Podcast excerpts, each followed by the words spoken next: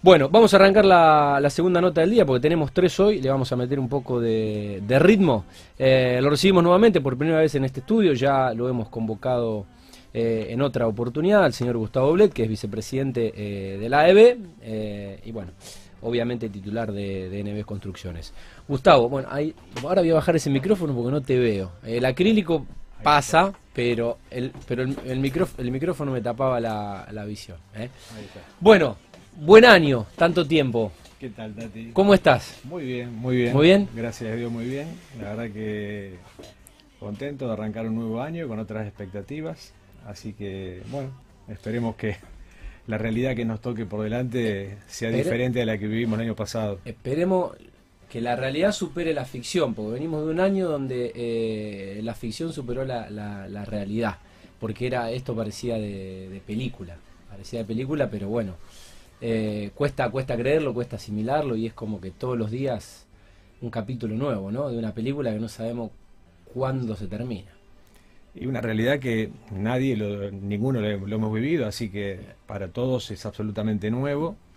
Y bueno, hay que acostumbrarse a vivir de una manera que no, no era la que teníamos planteada. Bueno, te, notaba muy muy ocupado en, los días previos a, la entrevista eh, y bueno, bienvenido sea el sector, el rubro, la actividad eh, está otra vez en crecimiento. Exacto. La verdad que sí, bien, eh, con mucho trabajo por suerte, la verdad que no nos podemos quejar. Eh, la actividad de la construcción durante el año pasado, como ya hiciste en la introducción, ha sido un año bastante particular, muy particular, sobre todo en los primeros meses del comienzo de la pandemia, en donde efectivamente las empresas tuvimos que dejar de trabajar para acoplarnos al, al, al cese de actividades. A la situación. ¿Eh? Exactamente. Y bueno, la verdad que nos costó mucho salir de, ese, de esa situación porque hubo que trabajar muy duro para poder lograr los, los protocolos, ¿eh? armar todo lo, concerniente al, trabajo para dar un trabajo seguro y, factible ¿no? en, este, en esta nueva realidad. ¿Cómo está hoy, Gustavo, el panorama en el rubro de la construcción? Mirá, el, panorama luego de ese contexto, evidentemente, nosotros somos optimistas, tenemos muy buenas expectativas para este año. El hecho está de que no solamente el año de la pandemia, por el hecho de cómo se generó, sino también todos los inconvenientes económicos que, eso conllevó, han hecho que, que, que se produzca una serie de, de movimientos, ¿no es cierto?, en lo económico, en lo político, que han llevado a tergiversar variables en, la, en, la, en, las, en las variables que nosotros necesitamos para poder definir nuestros costos en la construcción y poner precios, la forma de construir y demás. Entonces, bueno, obviamente todo eso ha generado diferencias que hoy por hoy el dólar más para arriba o el peso más para abajo, como le quieras llamar, devaluado y demás, eh, eso va generando diferentes posibilidades de trabajo, oportunidades, ¿no? Sí, un poco la inestabilidad también, ¿viste? Que es lo que molesta bastante, porque si se planchara en un precio el dólar y vos decís, bueno, nos manejamos con esto, pero eh, esa es la, por ahí la, la, la, bronca o la incertidumbre, ¿viste? El estar tan inestable continuamente. Bueno, sin duda la actividad de la construcción, de la construcción privada y de la construcción de vivienda más específicamente, es una actividad que requiere de fundamentalmente previsibilidad. ¿sí? Nuestra actividad es una actividad que se da en ciclos largos de, trabajo, no es una actividad que hoy empiezo una casa y la termino mañana o un, edificio y lo termino mañana. Entonces, todos esos ciclos, que hoy son de 2, 3, 4, 5 años, dependiendo del proyecto, hacen que eh, estemos siempre montados por lo menos en dos ciclos de dos ciclos políticos o ciclos económicos también y que tengamos que estar preparados para sortear montones de obstáculos que se presentan en el país como ya nos tiene acostumbrados.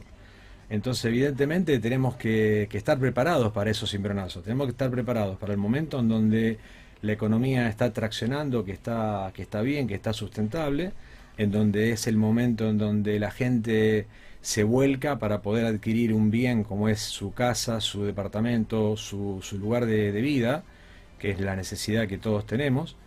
Eh, entonces en ese momento todo tracciona, fundado eh, obviamente en la, en, la, en la, demanda que hay real, porque la sociedad crece, la, eh, demográficamente la, la, sociedad va creciendo, entonces eso aumenta.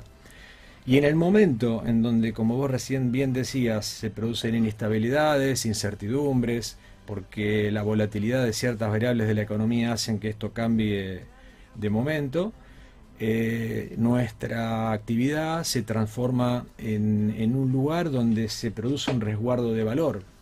Porque, digamos, la gente cuando tiene un ahorro y ese ahorro no, no tiene un destino cierto O, no puede comprar un bien o capitalizarlo.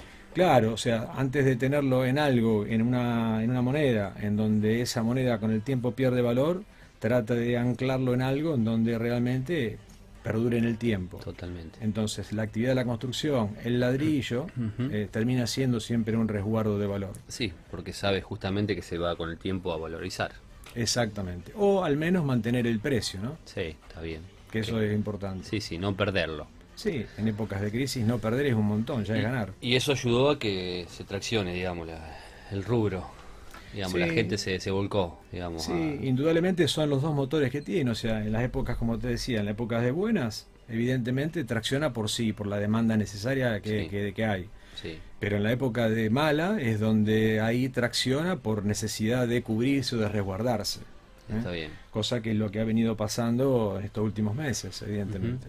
Favorecido también, ¿no es cierto?, por la la diferencia de, las variables de la economía que, o de aquellos productos que son los insumos que necesitamos para, para producir las viviendas, que bueno, si lo vas a medir en términos de moneda dura, evidentemente han bajado de precio, con lo cual esto genera una oportunidad para quien dispone de, alguna moneda dura, dólar, euro, lo que fuera, de transformar sus ahorros en, en algo que, que le es necesario. ¿no? Totalmente.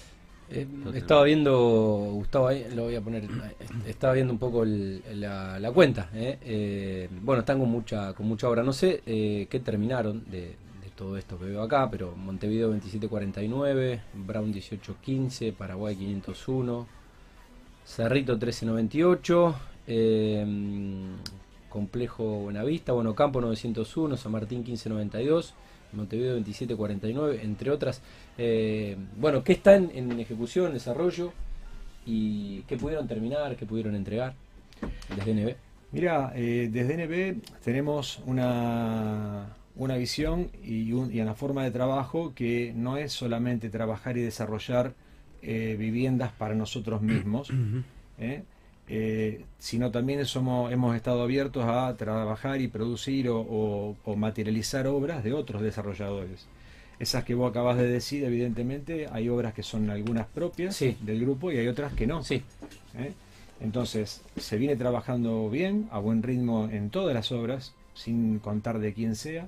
¿eh? Se viene trabajando muy bien, a buen ritmo, porque la verdad que la actividad, como antes te decía, sigue, sigue traccionando. Sí con lo cual la dinámica no, ha cambiado. Qué bueno. Desde el punto de vista nuestro, fíjate, este año, este año teníamos previsto en, uno de los edificios que acabamos de entregar hace unos meses atrás, eh, teníamos previsto entregar un edificio para el mes de noviembre y se terminó entregando en octubre a pesar de la pandemia. Así que no, no le hemos cortado el ritmo del trabajo. Que metieron pata. tengo, tengo saludos eh, de nuestro gran amigo Román Brunet. Bueno, entre otros mensajes que alcancé a ver, eh, saludos para Gustavo, que es un gran amigo. Igualmente. Eh, y Román, es un, gran amigo del programa y de la vida. Em, Gustavo, bueno, hablemos un poco de la ADB, hubo renovación de, autoridades, ahora estás de vice primero, pero bueno, cada, ¿cada cuánto van renovando? Mira, el ejercicio de renovación de autoridades en la asociación es anual, eh, digamos, la, forma de cómo está constituido el estatuto es que año por año, si bien la, digamos, la titularidad de, la conducción se hace cada dos años, pero año por año se, se cambian por mitades la comisión. Eh, justo ahora en octubre, en este octubre de, 2020, se le tocó a la conducción de la presidencia y vicepresidencia primera renovar autoridades. Okay. Y bueno, eh, fue elegido presidente Gonzalo Espíndola, el arquitecto Espíndola. eh, para conducir, digamos, por los próximos dos años los, el ejercicio de, la asociación. Y bueno, y me han otorgado a mí el privilegio de, de, confiar en mí para ser la, la compañía de, Gonzalo, ¿no? Como vicepresidente primero. Bien. Bueno, y después toda gente, obviamente, de, la industria, y por lo que pude ver las, las autoridades. Sí, sí, sí, se sigue trabajando bien. La verdad que hay una, una participación muy interesante de, muchos de los socios.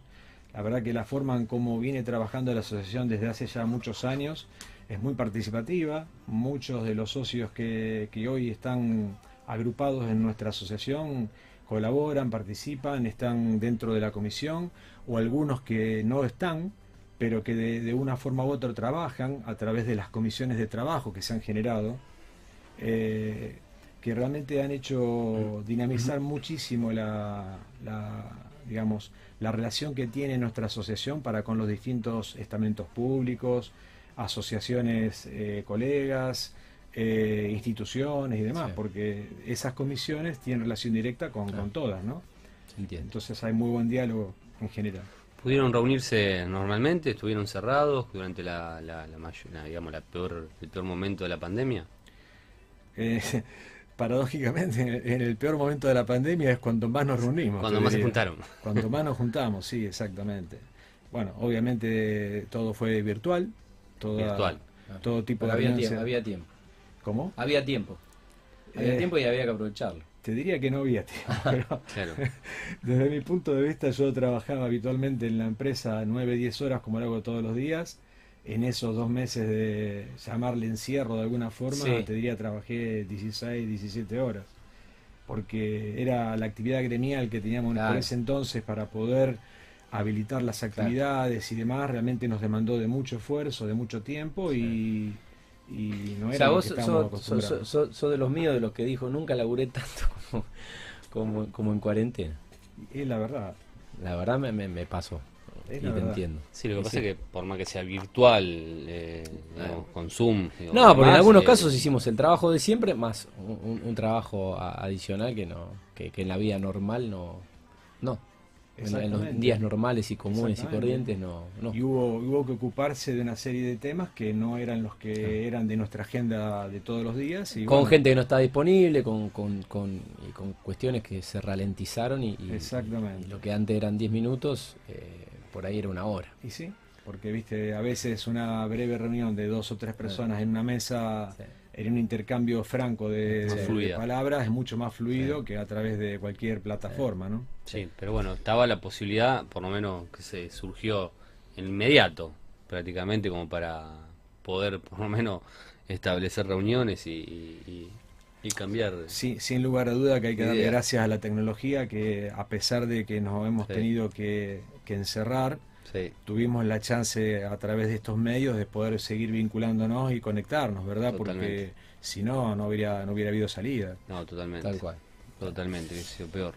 Eh, Gustavo, con, respecto a la inversión privada, eh, ¿cómo ven en general eh, bueno, este fin de año y este comienzo de año? En, realidad, a ver, eh, te escucho y de haberte escuchado, más allá de que terminó el 2020 y, y arrancó el 2021, eh, la industria como que ya se, se, reactivó y, supongo que más o menos diciembre del, del 2020 enero del 2021, más allá que hay gente a lo mejor está de receso, está de vacaciones y demás, para ustedes prácticamente no, no debe haber cambiado mucho. Ya...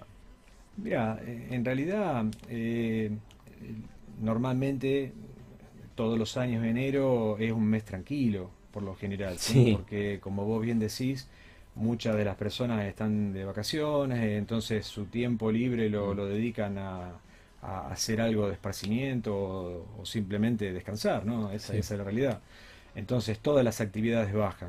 En el caso nuestro, por ejemplo, hemos seguido trabajando a un ritmo más tranquilo, si de alguna forma se puede definir, eh, pero sigue en forma sostenida. ¿eh? La obra no se detiene, la obra sigue trabajando.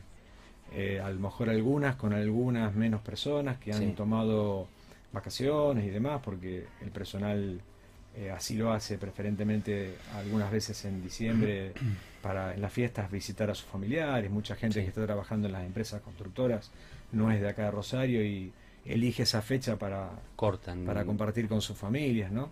Sí, aparte Así son que- unas fechas que por ahí entre cortadas, entre las dos semanas te quedan menos días y la verdad que no sé si, si rinde tanto por ahí, conviene cortar también. Mira, por ejemplo, es una buena pregunta esa. Por ejemplo, nosotros, eh, bueno, en NB Construcciones, eh, que es la empresa constructora, eh, no dejamos de trabajar, ¿sí? Porque la actividad propia de la construcción es muy dinámica y requiere, requiere. estar en constante funcionamiento, no se puede detener la obra, ¿no? Por distintas circunstancias, o sea, hay procesos de hormigonado, hay procesos que no son- pueden interrumpir y uno sigue adelante. Pero en la desarrolladora del grupo, en BI Desarrollos, eh, ya desde hace cuatro años que sí, interrumpimos la actividad justo en la semana o en los días intermedios a, a las dos fiestas, Navidad y Año Nuevo, bueno, esos tres días que fueron Sí. este año, eh, se da un receso, se da vacaciones al personal y, y reintegramos las actividades Sí. el día 4 de enero en este caso. Claro, sí, totalmente. Por ahí hay, es como vos bien lo mencionabas, hay opciones que convienen, convienen y bueno, y otra obviamente que lo requiere continuar por, cumplir, ¿no? Exactamente. Eh, Gustavo, incentivos a la obra privada. Eh, bueno, a nivel nacional, dos proyectos de ley en comisiones de la legislatura. Uno de incentivos para inversores y blanqueo específico para aplicar fondos a la construcción. Eh, y otro, creando una nueva modalidad de crédito hipotecario en, bueno, en, en- el país. ¿Qué nos puedes decir de bueno, estas cuestiones? Mirá, eh, la realidad es que cualquier medida que, que el, que el Estado Nacional pueda colocar para dinamizar la, la actividad de la construcción, bienvenida sea, ¿no? Nosotros la esperamos con los brazos abiertos porque Claro. realmente es una, una necesidad que hay. Eh, el hecho de la posibilidad de este blanqueo, que era específico para la construcción, se había planteado que iba a ser votado y aprobado para el mes de diciembre, eso quedó detenido. Por lo que tengo entendido iba a ser tratado nuevamente en estos días. No, no, no conozco exactamente si era esta semana o la, o la próxima, Sí. pero están ahí dando vuelta para Sí. volver a tratarlo en el Congreso. Con lo cual, de aprobarse y tratarse de una medida en la cual el blanqueo esté dirigido para aquellas personas que decidan invertir en la construcción en pozo, no hay duda de que nosotros lo tomamos con, con beneplácito, porque dinamiza efectivamente una actividad como es la construcción, que es, y la construcción de vivienda privada principalmente, es una de las, de las actividades en el país que mayor dinamismo y, y movilización tiene para las más de 60 o más industrias o subindustrias que están Sí. conexas con nosotros. Entonces, eh, a la vez, la, la industria de la construcción privada eh, genera y moviliza mucha mano de obra. ¿eh?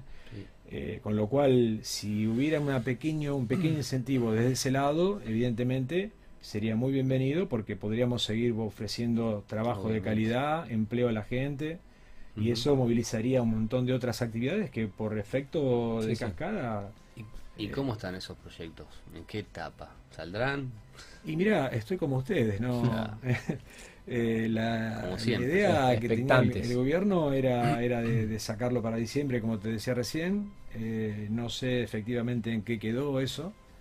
Eh, no tengo demasiada información. Eh, pero bueno, si llega a salir, la verdad que ya lo hemos vivido en otras oportunidades y sí notamos que efectivamente la actividad Sí. crece con, Sí. con ese tipo de, de medidas. Políticas. sí. Así que, y bueno, y después con lo que respecta al crédito hipotecario, Claro. eh, también es una medida que en alguna forma, si bien no directamente, porque la mayoría de los créditos que se vienen o planteando como para otorgar, ya sea procrear o cualquiera de las otras medidas o modalidades, por ahí no son eh, viables o eh, directamente eh, aplicables a la actividad de la construcción cuando uno trata una vivienda al pozo. ¿sí? Sí. porque tiene ciertos requerimientos jurídicos que Mm. por ahí no aplica para nuestra actividad tal como está conformado en la Argentina en este momento las leyes. Pero, de todas maneras, cuando hay alguien que decide vender su propiedad y comprar, ¿no es cierto?, un departamento o una casa o un inmueble de mayor valor, evidentemente si logró vender la suya a una persona con un crédito hipotecario, se hace del dinero completo para poder comprar algo de mayor valor y ahí efectivamente es donde es el, el derrame que Claro. le llamamos nosotros hacia Sí. nuestra actividad. O sea, porque nadie vende su casa y se va a bajo un árbol. A, la calle. Claro. Claro. Entonces, eh, con algún fin. Exactamente. Gustavo, de lo que no hubo derrame estos meses eh, fue, bueno, eh, de materiales. Se ha normalizado un poco el, stock, las empresas, los corralones están pudiendo comprar, hay precios. No se puede construir sin, Mira, no se puede construir sin materiales. Sin, material, el AutoCAD no solucionó todavía la forma de, de, materializar. En algún momento hay que poner ladrillo, ¿no? En 3D sin materiales. Eh, pero bueno, sigue complejo todavía el aprovisionamiento de materiales, no, no es una, un problema menor.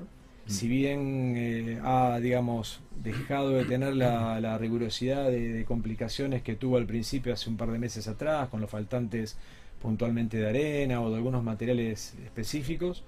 Hoy hay, pero lo que no, no hay es en cantidad. Quizá en el día a día podés llevar, ¿no es cierto? Sí, no te puedes estoquear. No te podés estoquear y, y, digamos, para el desarrollador inmobiliario, básicamente para que, digamos, para que la gente entienda cómo es el proceso. O sea, si viene una persona a querer comprar un departamento, ¿sí?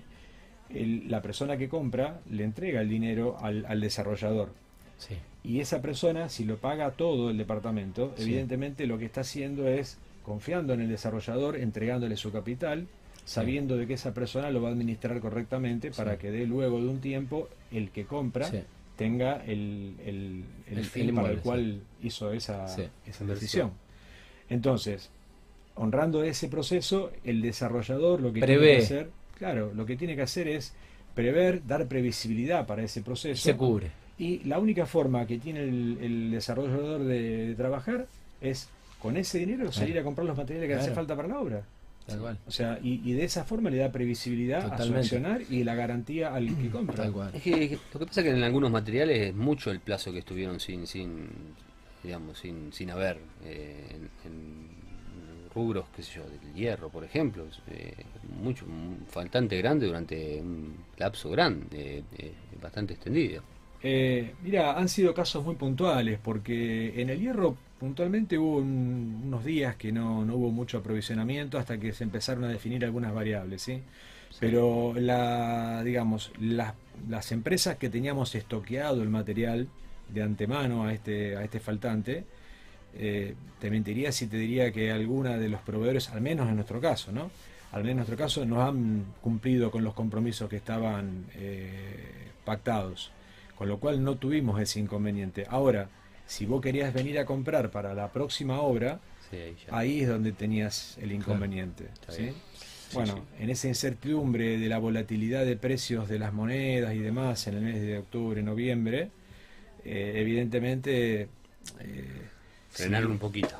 Se frenó un poco porque también de ese punto de vista entiendo y trato de comprender al, al, comerciante, es que si me vende a mí determinado producto, y es un poco el ejemplo que te planteé recién con la, con la compra-venta de unidades, yo le doy un dinero y él con ese dinero tiene que asegurarse de reponer la mercadería. Sí, sí. si, no él, si el mayorista no le vende, si no puede importar o si no hay precio, eh, no lo puede reponer. Tal cual. Eh, Gustavo, por último, preguntarte, bueno, ¿qué expectativas tienen desde la ADB en, esta gestión eh, con este nuevo Consejo Ejecutivo? Y bueno, ¿qué es lo que charlan un poco con, tus pares de la industria?